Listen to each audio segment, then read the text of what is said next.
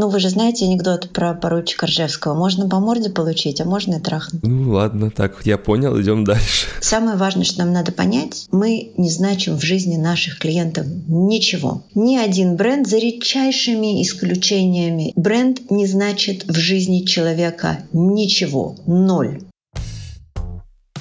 Здравствуйте, уважаемые слушатели! Это Николай и подкаст «Переговорки». Сюда я приглашаю гостей из креативной индустрии, которые делятся опытом и рассказывают истории своих провалов и успехов. Сегодня у меня в гостях Ленор Горалик, очень талантливая писательница и креативная консультантка. Ленор ведет классный телеграм-канал The Content is the Queen, где обозревает кейсы и делится своим опытом. А еще Ленор консультирует компании и помогает им выстраивать маркетинг. Например, среди клиентов Ленор Яндекс, Skyeng, Филипп Моррис и другие большие корпорации. Можно с уверенностью сказать, что ко многим продуктам или к маркетингу, который мы видим сейчас, Ленор Горалик точно приложила руку. В этом выпуске мы с Ленорой обсудили, в чем состоит особенность работы креативного консультанта, какую ответственность консультант несет перед заказчиком, почему важно строить гибкие маркетинговые стратегии, как можно договориться с внутренним критиком и почему маркетинг – это эксгибиционистская практика. Пожалуйста, оцените этот выпуск в том подкаст-приложении, в котором слушаете эпизод. В Apple Podcasts и CastBox можно оставить комментарий, а в Яндексе можно поставить сердечко, если подкаст понравился. В этом выпуске будет три дополнительных фрагмента, которые можно будет послушать в моем телеграм-канале. Ссылку на него я оставлю в описании выпуска. Ну а мы начинаем. Как я могу вас корректно представить слушателям? Маркетинговый консультант. Если мы сегодня говорим именно про маркетинг, то все остальное нерелевантно. Я маркетинговый консультант. А можете, пожалуйста, рассказать, э, если, например, эти проекты не под NDA, а, какие у вас сейчас актуальные проекты и чем вы сейчас занимаетесь, что ведете? В каждый конкретный момент я консультирую несколько компаний. Мои консультационные проекты обычно длятся несколько месяцев. Это от трех до пяти месяцев, когда я работаю с каждой компанией очень плотно. Иногда это дольше, дольше. Иногда это консультации, которые длятся месяц-два, но обычный забег мой с компанией — это от трех до пяти месяцев. Я консультирую X5 по их новому проекту Food.ru, который вот только что стартовал. Это большая коммуникационная платформа, и я очень сильно восхищаюсь командой, которая ее сейчас запускает. Я консультирую швейцарскую финансовую компанию Newsens, с которой мы работаем, выстраивая фактически, не могу рассказать, довольно новый продукт. Трое других моих клиентов я, по-моему, не могу рассказывать, что я с ними работаю. Но это очень крупные российские компании. Почему некоторые компании э, не хотят, э, чтобы люди знали, что с ними работает консультант? Почему это вот по такими жесткими NDA может находиться? Во-первых, я не могу рассказывать про них, потому что я не задавала прямой вопрос, можно ли рассказывать, что мы работаем вместе. Если у меня нет прямого ответа, автоматически это означает, что я не рассказываю. Во-вторых, очень многие компании не любят, чтобы знали, что приводят внешнего консультанта, потому что для кого-то из компании, кто-то из компаний наоборот говорит, рассказывайте, пожалуйста, что мы вместе работаем, это клево, это значит, что мы делаем какие-то новые вещи, это значит, что мы меняем позиции. А, да, со вчерашнего дня я работаю с еще одной большой международной компанией, которая занимается компьютерными играми, и это потрясающий челлендж. Я, мне прям чешутся руки, чтобы мы сделали уже побольше, очень хочется. Но тоже не, не знаю, можно ли рассказывать, и поэтому не рассказываю. Значит, кто-то считает, что это значит, что они не справляются сами. Кто-то может считать, что это заденет команду маркетинга, если будут знать, что есть внешний консультант, как будто команда маркетинга не может сама быть молодцом. Это совершенно неправда. Это, это никак не связано с возможностями команды маркетинга. Это просто значит, что нужен какой-то внешний взгляд или внешняя экспертиза. Это не значит, что команда плохая. Это значит, что не хватает взгляда извне, что команда давно варится в собственном соку, давно работает так, как работала, и не хватает того, кто придет и, может быть, принесет какое-то свежее мнение. Иногда этого достаточно, да, иногда там нужен толчок. Да, но это приглашение консультанта совершенно не говорит, что маркетинг не способен сам. Оно говорит, что не хватает какого-то дополнительного толчка. Моя задача всегда уйти из команды. Моя задача сделать так, чтобы за эти 3-5 месяцев поставить все на новые рельсы, запустить, убедиться вместе с командой, что оно работает, и стать ненужной. Собственно, пятый месяц самый приятный, потому что я уже обычно к этому моменту не очень много делаю. Команда уже все на этот момент делает сама. У вас э, сейчас очень большие и крутые известные заказчики. А вы помните, как э, вы начинали заниматься маркетинговыми консультациями и когда, вот, не знаю, может быть, вспомните первого заказчика и как давно это было? Во-первых, очень важно сказать, что у меня и сейчас не только большие проекты на руках. Я много работаю с НКО, я работаю с благотворительными маленькими проектами. Я стараюсь по мере сил, когда приходят помогать стартапам, это вообще не вопрос про деньги, это бывает и без денег. Я работаю через OCCRP с независимыми медиа, с НКО. Ну, то есть это не только история про коммерческие проекты, и мне это важно, и я это делаю с удовольствием. Не только потому, что я добрый и делаю это по душевной доброте. Часть из этого оплачивается, например, фондами, да, то есть это не значит, что это всегда не коммерческая работа, а что-то я делаю, потому что мне нравятся компании или НКО, или благотворительные проекты, я делаю это с удовольствием совершенно бесплатно,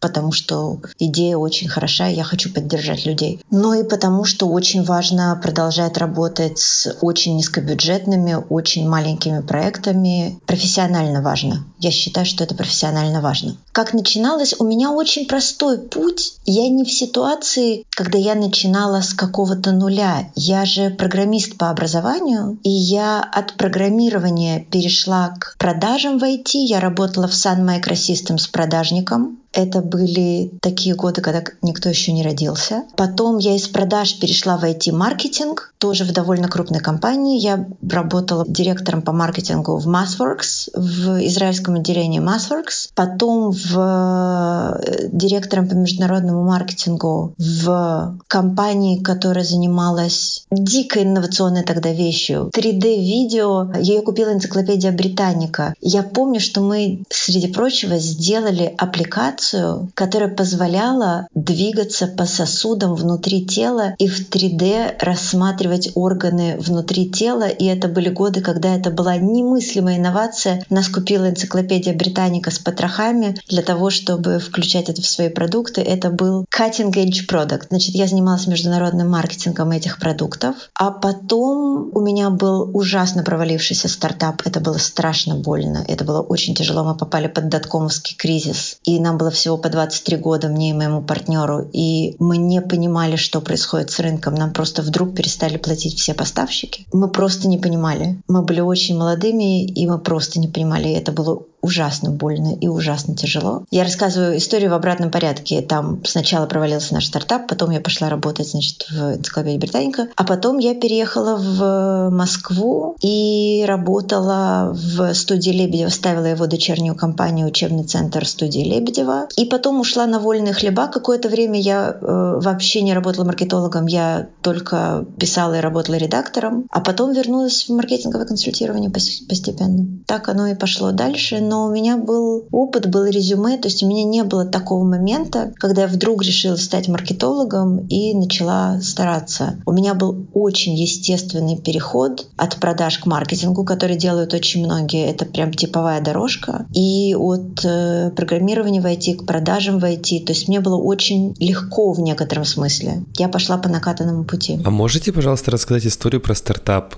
То есть как вы его открыли и почему он потом, что, что с ним случилось? Что я могу сказать в двух словах? Это что никогда не открывайте стартап без финдиректора. Это очень важно. Мой партнер был технологически очень талантливым человеком. На мне были продажи руководства. Мы справлялись нормально, но мы попали под доткомовский кризис, и у нас не было человека, который бы следил за рынком, следил за деньгами. И мы не понимали, что такое кризис. Все понимали, что происходит на рынке, а нам было 23 года, и мы просто не понимали. Мы не понимали, почему наши поставщики, мы занимались аутсорсингом. Аутсорсинг тогда был дико модное слово, и мы занимались аутсорсингом сложных софтовых задач. В первую очередь системного программирования. Крупные компании отдавали нам те куски своих продуктовых, софтовых задач, на которые не имело смысла нанимать человека. Бывает такое, что кусок программирования системный надо сделать один раз. Нанимать на это человека на ставку бессмысленно, и они аутсорсили это нам. А у нас были очень талантливые сотрудники, которые умели это делать. Это занимало 2-3-4 месяца, и мы отдавали этот кусок, готовый кусок продукта и интегрировали его. Мой партнер прекрасно справлялся с техническим осмыслением, у нас были прекрасные, очень талантливые сотрудники, которые это делали, но у нас не было человека, который следил за финансами. Мы считали, что мы справимся со всем сами. И, может быть, если бы не кризис, у нас бы хватило ума нанять такого человека, и мы бы справились. Но мы попали очень жестко, как настоящие, очень юные, очень глупые люди, и должны были в какой-то момент попасть. И это было довольно ужасно, но как-то как справились. А сейчас вы бы открыли свой стартап или какую-нибудь компанию возглавили бы? Нет, потому что у меня нет склада, который для этого нужен. В 23 года мне казалось, что с партнером, с партнерами я могу. Но это надо помнить, что мои 23 года, я 75 -го года рождения, что мои 23 года это, соответственно, 97 год. Это мне даже не было 23. Все открывали стартапы. Это был доткомский бум и доткомский кризис, соответственно. И нам казалось, что море по колено. Но это было неправда. Это было очень бурное море. У меня не стартаперский склад вообще совершенно, и я получила жестокий урок, чтобы в этом убедиться. Я не умею и, видимо, не хочу. Я понимаю. Мне просто сейчас 22, и мне иногда тоже кажется, что вот все море по колено, и я такой. И очень больно иногда бывает потом в каких-то моментах. Ну ладно, так, я понял, идем дальше. Во-первых, мы в любой работе получаем время от времени. Во-вторых, э, с другой стороны, ну вы же знаете анекдот про поручика Ржевского. Можно по морде получить, а можно и трахнуть. Иногда, если долго получать по морде, что-нибудь срабатывает. Когда готовился к выпуску с вами, я почитал про вас, ну, перед тем, как слушать э, какие-то подкасты и смотреть ваши выступления, посмотрел, и в Википедии было написано, что вы писательница, поэтесса, переводчица и журналистка. Помогает ли вам опыт писательницы и поэтессы в построении маркетинговых коммуникаций, и если да, то как? Значит, во-первых, очень важное уточнение, я не журналистка. Это Лена Костюченко у нас журналистка, а я иногда пишу эссе в какие-нибудь издания. Это очень важно. Помогает ли писательский опыт? Знаете, очень интересным образом. Да, помогает. Ну, во-первых, я, я даже недавно где-то в каком-то интервью это говорила, но я думаю, что никто не обидится, если я повторюсь, потому что никто не читает все сплошняком. Для меня и маркетинг, и то, что я пишу некоторым образом про одно и то же. Меня ужасно интересует повседневная жизнь людей. И маркетинг для меня — это про то, как люди каждый божий день едят, играют в игры, ходят в аптеку, выбирают вещи, разговаривают друг с другом, смотрят по сторонам. Вот этот интерес он движет и мои тексты, и мою работу маркетологом. Это то, что, это то, из-за чего я не делаю маркетинг B2B, потому что мне не так интересно, как работает компания. А если меня и спрашивают про B2B, я всегда отвечаю одно и то же. Нет никакого B2B, есть все равно живые люди, которые принимают решения просто внутри компании. Не так для себя, как для группы людей. Но все равно люди и для людей. Да, это, это все, что я могу сказать. В этом смысле это делается каким-то одним кусочком мозга. Это делается на самом деле разными кусочками клеточками мозга, но задействован какой-то один центр. А еще помогает странным образом. Я в какой-то момент сказала себе, что когда тебя берут консультантом, я очень много лет делала ошибку. Эта ошибка заключалась в том, что когда меня брали маркетинговым консультантом, мне казалось, что надо очень четко разграничивать. Вот тут ты маркетолог, а вот тут ты, например, писатель. Сейчас я думаю, что когда компания приглашает тебя маркетологом, она зовет тебя на помощь. И эту помощь надо оказывать всем, чем ты умеешь. Я имею в виду, что если надо, если компании надо написать смешную историю для блога, и ты чувствуешь, что ты можешь, напиши. Если нужно сделать проект, в котором участвуют известные писатели, ты можешь до них дотянуться, дотянись. Если надо сделать комиксы, сделай. То есть, короче говоря, помогай всем, чем ты можешь. И в этом смысле я иногда прибегаю к каким-то своим скиллам, которые находятся в других областях, если они у меня есть. И в этом смысле, да, помогает. Это может звучать ужасно странно, но помогает каким-то вот этим образом, очень практическим. Вы на самом деле сейчас так говорили вот э, про помощь помощь и, и там, про то, что маркетинг для вас это то, как люди каждый день там ходят в аптеку и что-то вот делают. Мне показалось, как будто бы в вашей работе супер-супер важно быть каким-то внимательным и чутким. Вот, э, то есть немножечко внимательнее и чуть-чуть с большей чуткости, чем там, например, в других профессиях. Вы могли бы, например, сказать, что да, вы там, например, в большей степени внимательны каким-то деталям, деталям и в повседневной жизни, и в работе. Для меня вообще э, как-то очень важно, что маркетинг — это про эмпатию. Маркетинг — это про то, чтобы чувствовать человека, пытаться. Мы не можем сказать, что мы это делаем, это нельзя утверждать, но пытаться чувствовать, как человек живет, как человек думает, как человек что-то. Да? Ну, хороший маркетинг — это когда ты всерьез думаешь, что человек чувствует, когда он взаимодействует с товаром, с услугой, с медиа, с контентом, с чем угодно, что ты ему предлагаешь. Потому что в противном случае получаются, ну, такие или очень средние, или очень неловкие, корявые усилия. И хорошие маркетологи, мне кажется,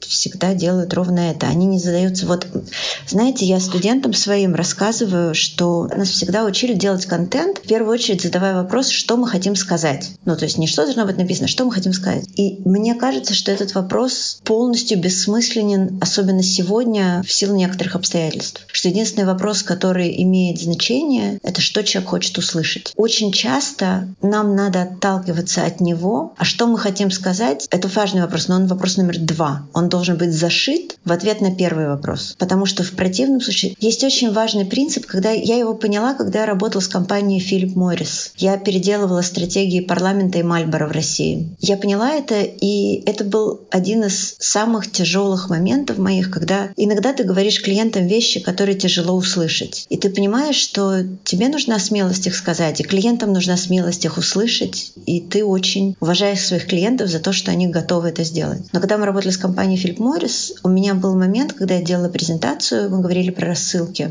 И мы говорили про то, как менять наши рассылки. Я делала презентацию, в которой предлагала некоторую стратегию, связанную с рассылками. И там был слайд, который мне пришлось озвучить. И я им сказала, самое важное, что нам надо понять, мы не значим в жизни наших клиентов ничего. Ни один бренд, за редчайшими исключениями, кроссовки в жизни сникерхедов. Бренд не значит в жизни человека ничего. Ноль. Человеку полностью безразлично, как живет бренд кроссовок, который он носит. Человеку абсолютно наплевать на бренд постельного белья, в котором он спит. Он, может, и помнит, что это, но, Господи помилуй, ему правда нет никакого дела. У него своя жизнь. И как только мы принимаем эту истину, мы вдруг понимаем, что не важно делать рассылку по средам. Ни один человек не сидит и не ждет по средам письма от бренда своих кроссовок. Вдруг выясняется, что наша рассылка по средам — это какая-то больная фантазия. Что рассылку надо делать, когда у нас есть что-нибудь совершенно офигенное, что мы можем ему принести, что он хочет прочитать. Выйдем мы в среду с этим и высосим из пальца. Или мы придем к нему раз в месяц. Но это будет потрясающий контент, потому что у нас есть что сказать. Огромная разница. Ему не нужно, чтобы мы пришли в среду. Ему нужно принести на блюдечке что-нибудь очень хорошее. Если смириться с мыслью, что мы ничего не значим в жизни нашего клиента, это освобождает очень сильно. Но вот э, мне кажется, что это примерно главное, что нам надо о себе узнать. Принцип, с которым я стараюсь работать, что мы не значим в жизни нашего клиента абсолютно ничего. И тогда нам надо задаваться вопросом, что человек хочет услышать, а не что мы хотим сказать. И тогда выясняется, что главный принцип маркетинга — это пытаться задаваться вопросом, как человек живет каждый день, чего он хочет, чего он ждет, что ему интересно, и работать только с эмпатией. Это то, что меня интересует и в написании текстов или стихов, или прозы, или в визуальных вещах. Вот то, с чем я пытаюсь работать.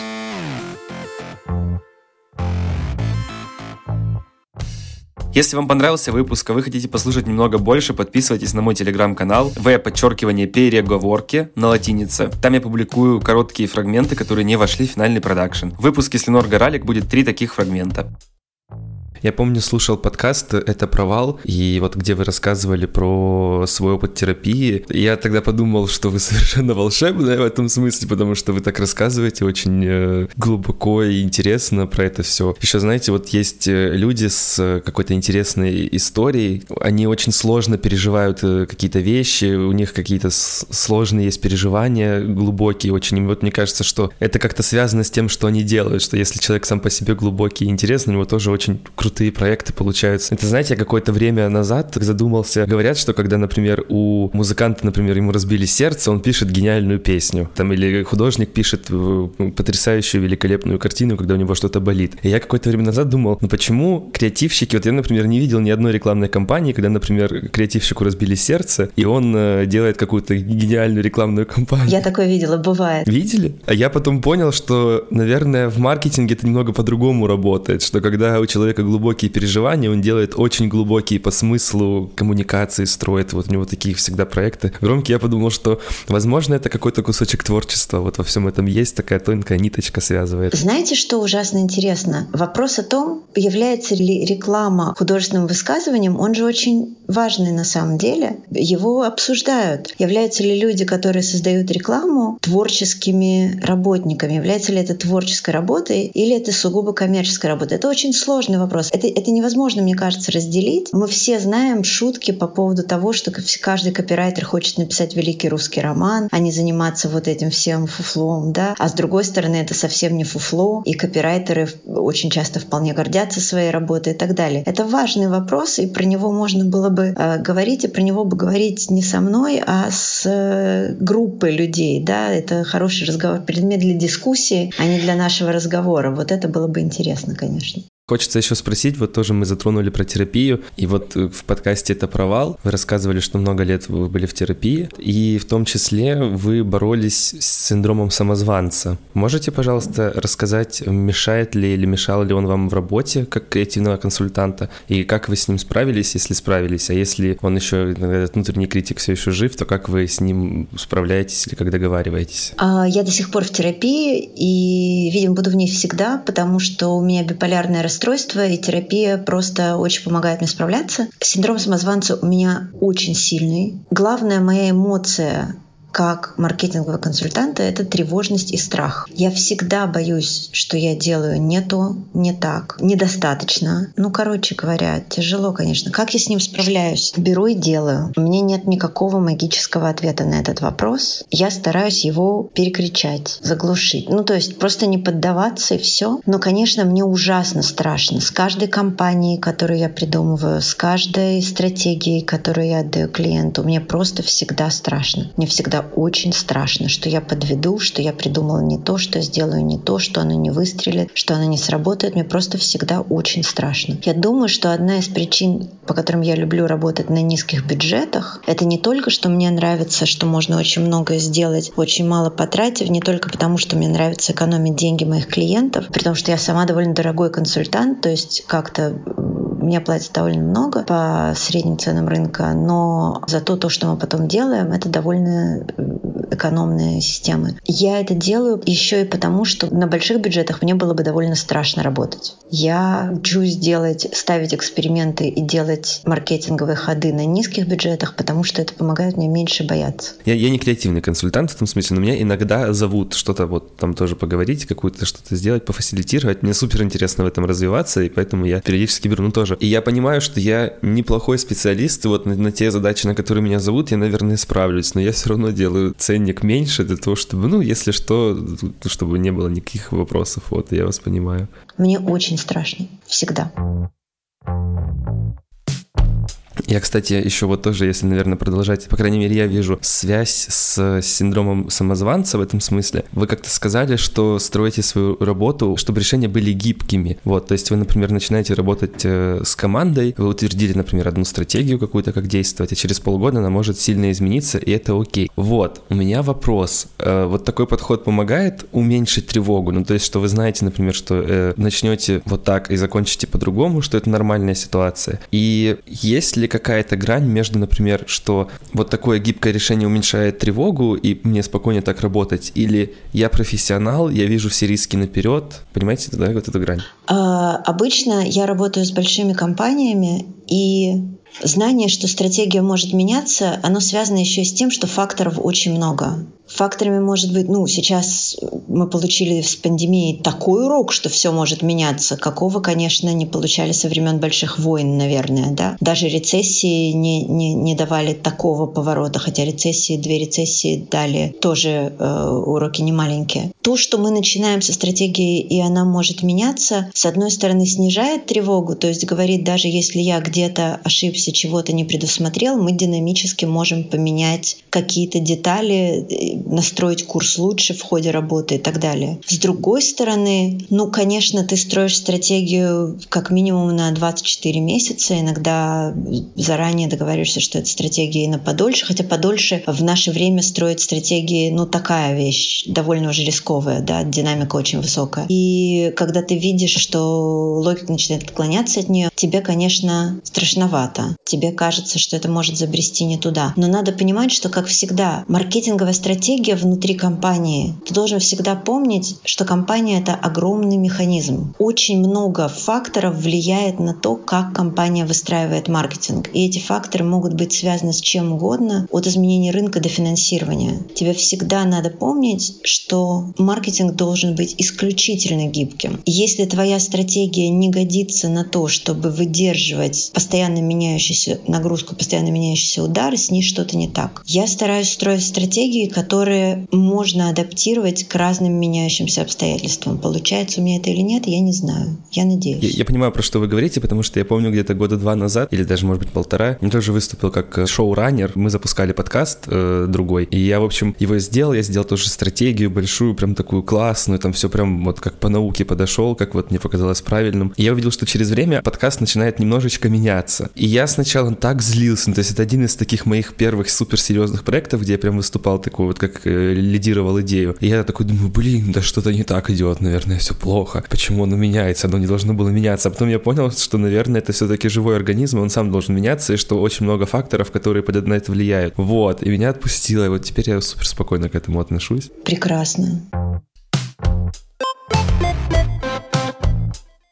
Я когда готовился к выпуску с вами, в одном из интервью услышал мысль, что э, очень сложно отрывать от себя результат своей работы. И я при этом вспоминаю свой опыт и понимаю, что это правда сложно, и бывает, что проект очень нравится. Кажется, что в каждый проект ты вкладываешь какой-то, наверное, кусочек души. При этом у меня есть впечатление, что вот такой формат работы супер-супер затратный, ну, по крайней мере, для, для меня, как для креативщика, супер ресурсный. Вот, и поэтому я со временем научился отделять себя от результата своей работы, то есть это как защитный механизм произошел такой, что раньше было сложно, потому что я много вкладывался, а сейчас легко, и поэтому я вкладываюсь немножечко в это меньше и делаю как будто бы ее без любви. Кажется, что вот в этой работе, скажем, без любви к проекту, штуки, которые ты делаешь, получаются сильно-сильно-сильно хуже по качеству. Как вам кажется, насколько вообще человек из креативной индустрии, например, консультант, должен отдавать себя в этом смысле работы и насколько он должен сливать себя с этой идеей, любить ее для того, чтобы ее, скажем, продать? Когда ты работаешь маркетинговым консультантом, как я, у тебя должна быть какая-то очень сложно выстроенная грань. С одной стороны,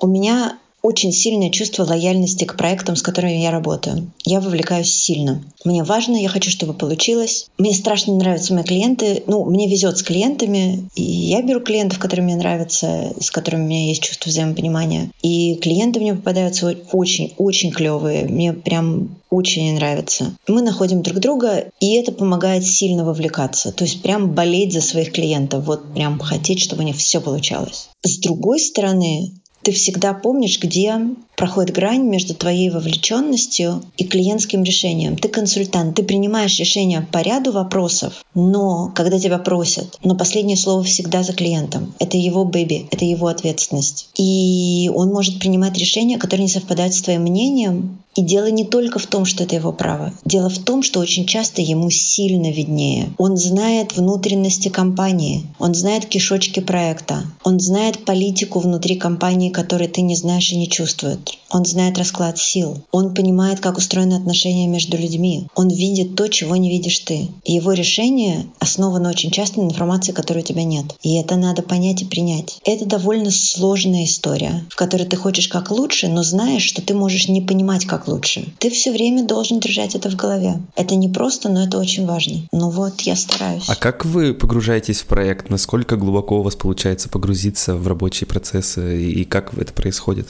Значит, каждая моя работа с новой командой начинается, вот у нас была встреча или пара встреч с тем, кто, собственно, является заказчиком. Обычно это глава команды, да, это может быть кто угодно, от генерального директора компании или директора компании по маркетингу или директора подразделения, если это совсем гигант, типа Яндекс. Я очень много работаю с Яндексом, да. Я работала с разными подразделениями, практикум, такси сейчас еще одним подразделением, о котором я не могу говорить. Мы садимся, там мы встречаемся, мы разговариваем, мы ставим задачи. Вот мы подписали документы, начинается работа. Значит, у меня есть встреча, которая называется дебрифинг. Это встреча, которая длится 2-3 часа, на которую собираются все члены команды, которые знают процессы и влияют на процессы. У меня есть такая построенный опросник, в нем где-то 40 вопросов. И мы движемся по этим вопросам очень подробно. Это вопрос в диапазоне от каковы наши ценности, до кто наши конкуренты, до как внутри команды принимаются решения. Это такой очень подробный, очень подробная картина. В зависимости от того, что мы хотим, обычно моя работа строится так. Обычно мои проекты, хотя и не всегда, это проекты, которые начинаются с построения стратегий, коммуникационных стратегий или маркетинговых стратегий. Я сначала пишу стратегическую записку по результатам этих вопросов, где рассказываются самые главные пункты стратегии. Она небольшая, это пара страниц. И мы эту стратегическую записку обсуждаем. Это ключевой документ, и мы решаем, похоже ли это на основные черты стратегии, которая у нас будет. Когда мы приходим к решению, что основные черты нам ясны, я пишу очень подробную стратегию. Мои стратегии большие, они очень подробные. Это может быть 10 страниц, 15 страниц. И очень важно, что в моих стратегиях всегда, я не буду сейчас сказать, как они устроены, они не очень похожи на то, как делают стратегию агентства. Это не слайдики. Я ни в коем случае не пытаюсь принизить то, что делает агентство, но у нее просто другая структура. Она очень подробная, и в ней всегда прописаны примеры тактик, вплоть до примеров постов в SMM. То есть в моей стратегии есть конкретные примеры тактик, потому что мне очень важно, чтобы люди, которые будут ее читать, не просто видели направление «мы будем двигаться на юго-запад», а видели, какие кеды на нас будут и мимо каких деревьев мы будем пробегать, чтобы они максимально четко представляли себе, что мы будем здесь делать. Это очень помогает. Потом мы эту стратегию, естественно, обсуждаем, если надо, меняем, утверждаем. Потом обычно идет процесс, нам надо эту стратегию, что делать, собственно, 5 месяцев, нам надо ре- реализовывать эту стратегию, и мне очень важно начать ее внедрять вместе с командой. Дальше идет процесс найма команды. Я подключаю к этому свой канал и свой Facebook, и обычно мы обходимся без рекрутеров. Через мой канал и мой Facebook мы находим кандидатов. Есть процесс интервьюирования. Обычно я интервьюирую, я делаю первый отбор, то есть я смотрю кандидатов, которые присылают резюме. Из них выбираю тех, кто кажется мне наиболее подходящим. Мы можем искать кого угодно, от директора по маркетингу до SMM-специалиста на любые места в маркетинговой команде. Я делаю первичное интервью, представляю наилучших кандидатов уже заказчику, мы делаем совместное интервью, мы собираем команду. Дальше очень часто идет этап обучения, когда я читаю вебинары, семинары, то есть как-то готовлю команду к работе. И дальше начинается процесс внедрения стратегии, то есть перехода к тактикам. И вот это длится где-то три месяца. Мы делаем так, чтобы новая стратегия начала работать. Здесь может быть что угодно. Для меня не бывает слишком маленьких задач. Надо отполировать твит. Мы с СММщиком полируем твит. Надо написать рассылку. Мы сидим с человеком, который занимается контентом и пишем вместе рассылку. И так до тех пор, пока у нас не появится реальный процесс работы. Я выстраиваю этот процесс вместе с командой. Слишком мелких задач не бывает. С одним моим прекрасным-прекрасным клиентом меня и генерального директора дразнили секта свидетелей модальных окон, потому что все всплывающие окна мы утверждали с ним вдвоем, и эта задача абсолютно не кажется мне мелкой или неважной. Надо было, чтобы там были идеальные формулировки, значит, мы полируем формулировки на модальных окнах. Вот как-то так.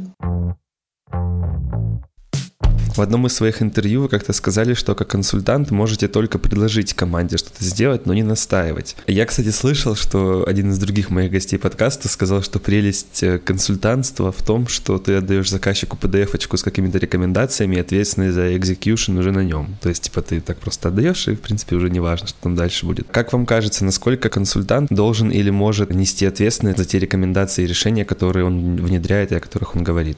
Вот мне потому все время страшно, что у меня чувство, что я несу ответственность, что я несу огромную ответственность за то, что я делаю. Когда я говорю, я не могу настаивать, это то, что я говорила, решение за человеком, потому что он отвечает за результат в конечном итоге. Это его работа, это его компания, это его должность, которую он рискует, когда принимает решение, как и мы все. Но чувство ответственности у меня огромное. Я поэтому говорю, что я всегда говорю о тактиках, что я занимаюсь внедрением, что моя задача отстраивать процессы и так далее. Я абсолютно не тот консультант, который отдает PDF-очку. Нет, мне глубоко неприятен такой подход. Я так не умею. И я стараюсь отвечать за то, что я делаю по мере сил. А вот такая большая ответственность, которая на вас лежит в этом смысле, она способствует, например, не знаю, быстрейшему выгоранию или нет? Ну, во-первых, у меня очень хороший психиатр, я принимаю много таблеток. Во-вторых, у меня очень хороший терапевт. В-третьих, ну, привыкла к этой нагрузке все-таки как-то ее нести. У меня бывают моменты совершенно провалов, в смысле выгорания. Ну, я умею как-то с ними справляться. Иногда надо взять день-два и поболеть. Иногда надо взять себя в руки и справиться. Иногда как-то, но бывают такие моменты. Бывает, что очень тяжело. Спасибо вам за добрые слова. Очень рад познакомиться с вами. Спасибо вам большое. Вам огромное спасибо за приглашение и за очень осмысленные вопросы. Спасибо вам за хороший разговор. Удачи. Спасибо. Всего доброго. До свидания. До свидания. Спасибо, что дослушали этот выпуск до конца. Услышимся с вами через две недели с новым гостем в той же переговорке. Всем пока.